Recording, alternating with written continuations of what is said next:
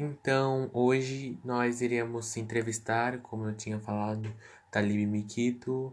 Oi, Talib Mikito. Ol, olá.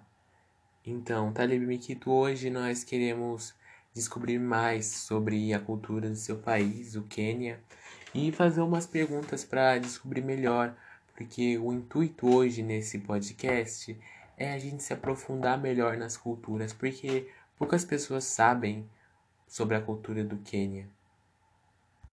Então, a nossa primeira pergunta é que a gente queria fazer. Eu gostaria que você falasse um pouco mais do seu país, é, como você se sente.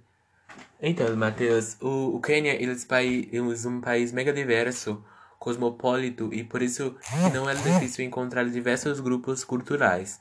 Os diferentes grupos culturais em todo o país, distinguindo entre as principais cidades de pequenas aldeias, no que diz respeito à cultura, ressaltamos aqui a cultura inglesa, especialmente a língua, é, porque porque porque de, o Quênia foi colonizado pelos ingleses. Eu aprendi português porque meu pai fugiu de Moçambique. Em Moçambique, é, é um país que foi colonizado pelos portugueses e por isso acabei aprendendo português e estou aqui na entrevista com você. É, o que eu mais destaco na cultura do Quênia é, está escrito em inglês, as suas maiores obras literárias e relatos históricos, enquanto Suiarli também com uma importante herança de patrimônio cultural desse país. Entendi, entendi, Talib.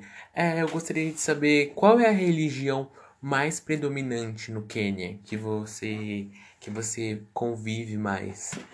É, então, Matheus, a religião predominante no Quênia é, é o cristianismo. Ele é praticado por cerca de 80% da população. Outras crenças praticadas no país são o Bahá'í, o hinduísmo, o islamismo e as religiões tradicionais africanas. É, eu, por mim mesmo, eu sou cristiano, cristian, cristão. Entendi, entendi.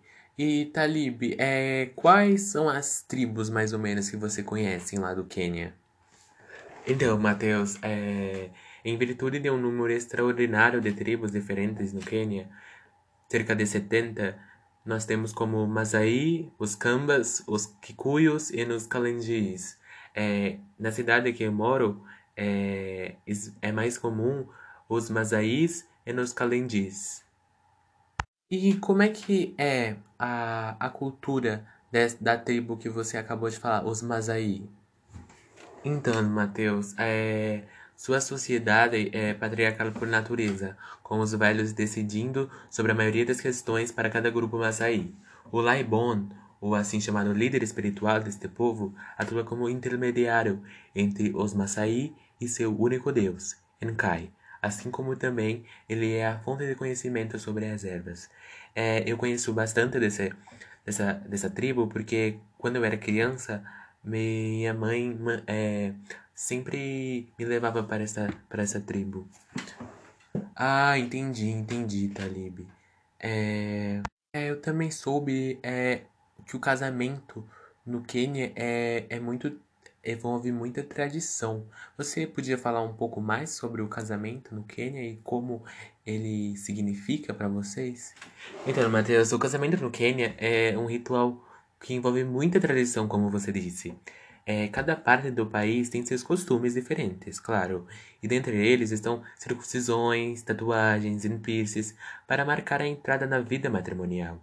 Uma tradição que me impressionou é um costume que eu particularmente acreditava estar em decréscimo no mundo, que é o dote. O dote, ele trata-se de um valor que o noivo paga aos pais da noiva, que pode ser em dinheiro ou em vacas, porcos e galinhas, para que a família aceite o casamento e os noivos obtenham a bênção da família.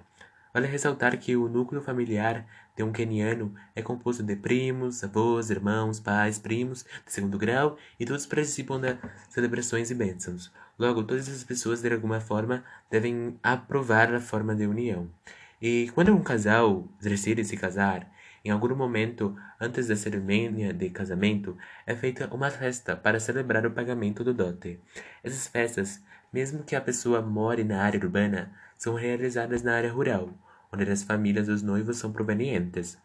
Confesso que, que é, isso me deixou bastante abismado, porque, eu não conheço muito essa cultura desses povos.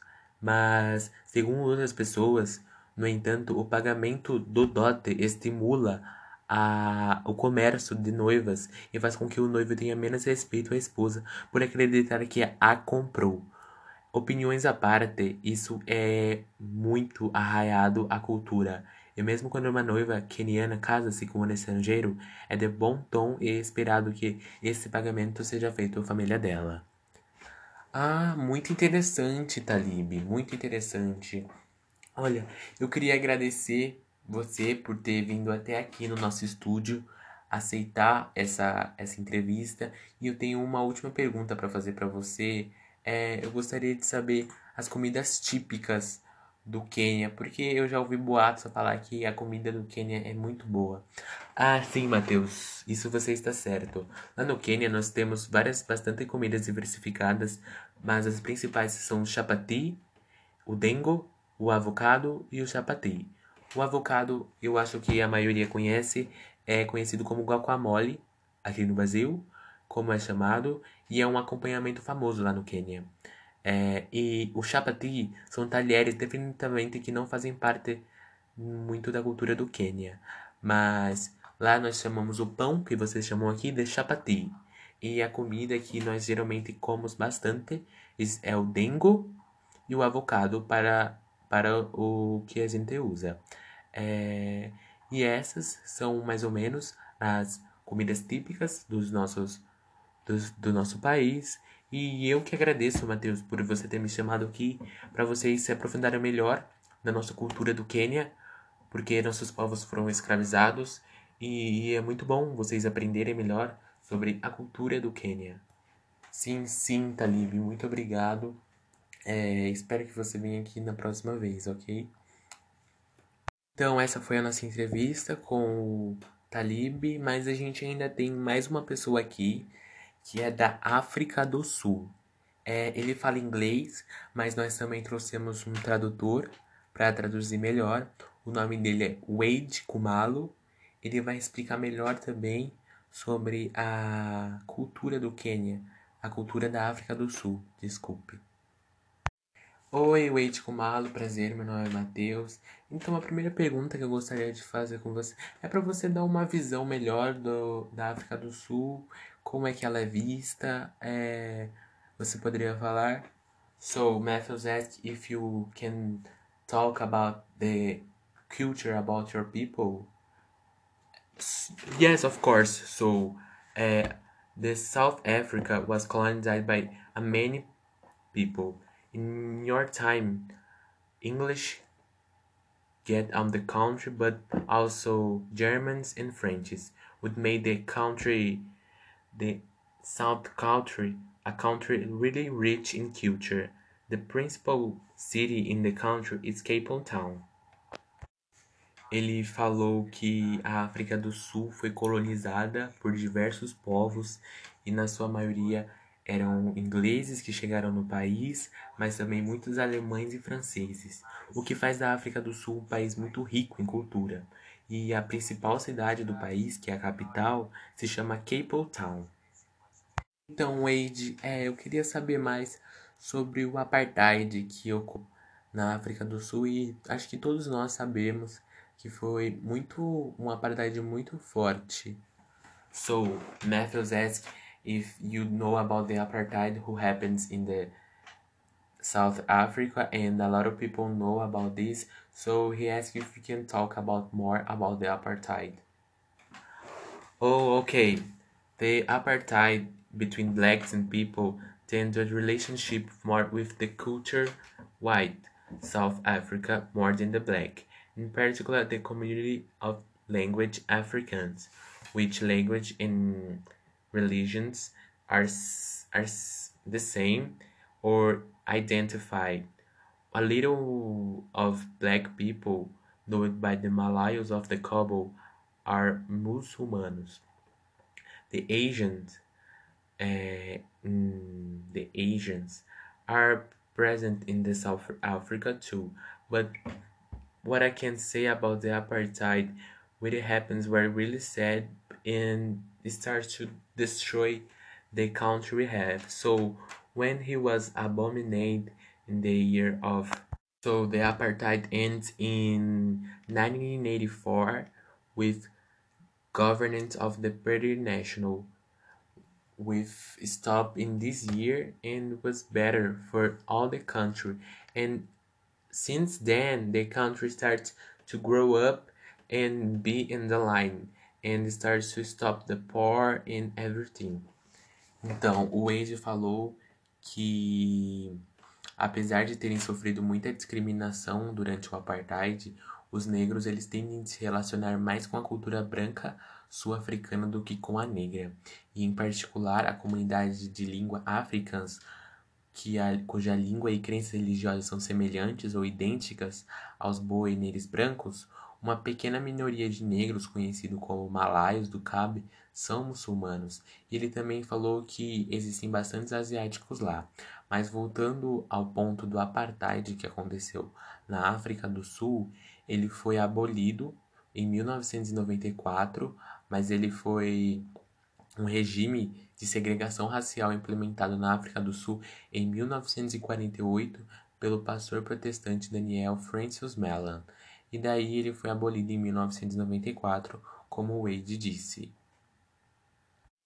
Então, Wade, é, eu gostaria de perguntar também sobre a religião que é predominante na África do Sul. So, Matthew asks, what's the religion predominant in the South Africa? So, the Matthews in the religion in South Africa is very diversified. The most Africans are adapted to the Christianism and the Islamism. Much of them practiced religions traditional Africans. In 2002, the Christians were 45% of the popul African population and the Muslims 46. So the religion in South Africa, how I say, has it's very diversified because has a lot of religions, but most is Christianism, but the most African continent because they are colonized by the Europeans who are Catholics. So the most countries in Africa are Catholic too. So what I want to say is these are too sad because the what happened to the continent of Africa. Então, Mateus, o Wade falou que a religião da África ela é muito diversificada. A maioria dos africanos são adeptos do cristianismo e do islamismo, e muitos também praticam as religiões tradicionais africanas. Em 2002, os cristãos eram 45% da população africana e os muçulmanos eram 40,6%. Ele falou que com isso, esses dados, quer dizer que a religião na África do Sul ela é muito diversificada e tem vários rumos. E a maioria do, da, da população da África é cristã porque ela foi colonizada pela Europa e por isso a maioria é, a, adquiriu a religião dos europeus também.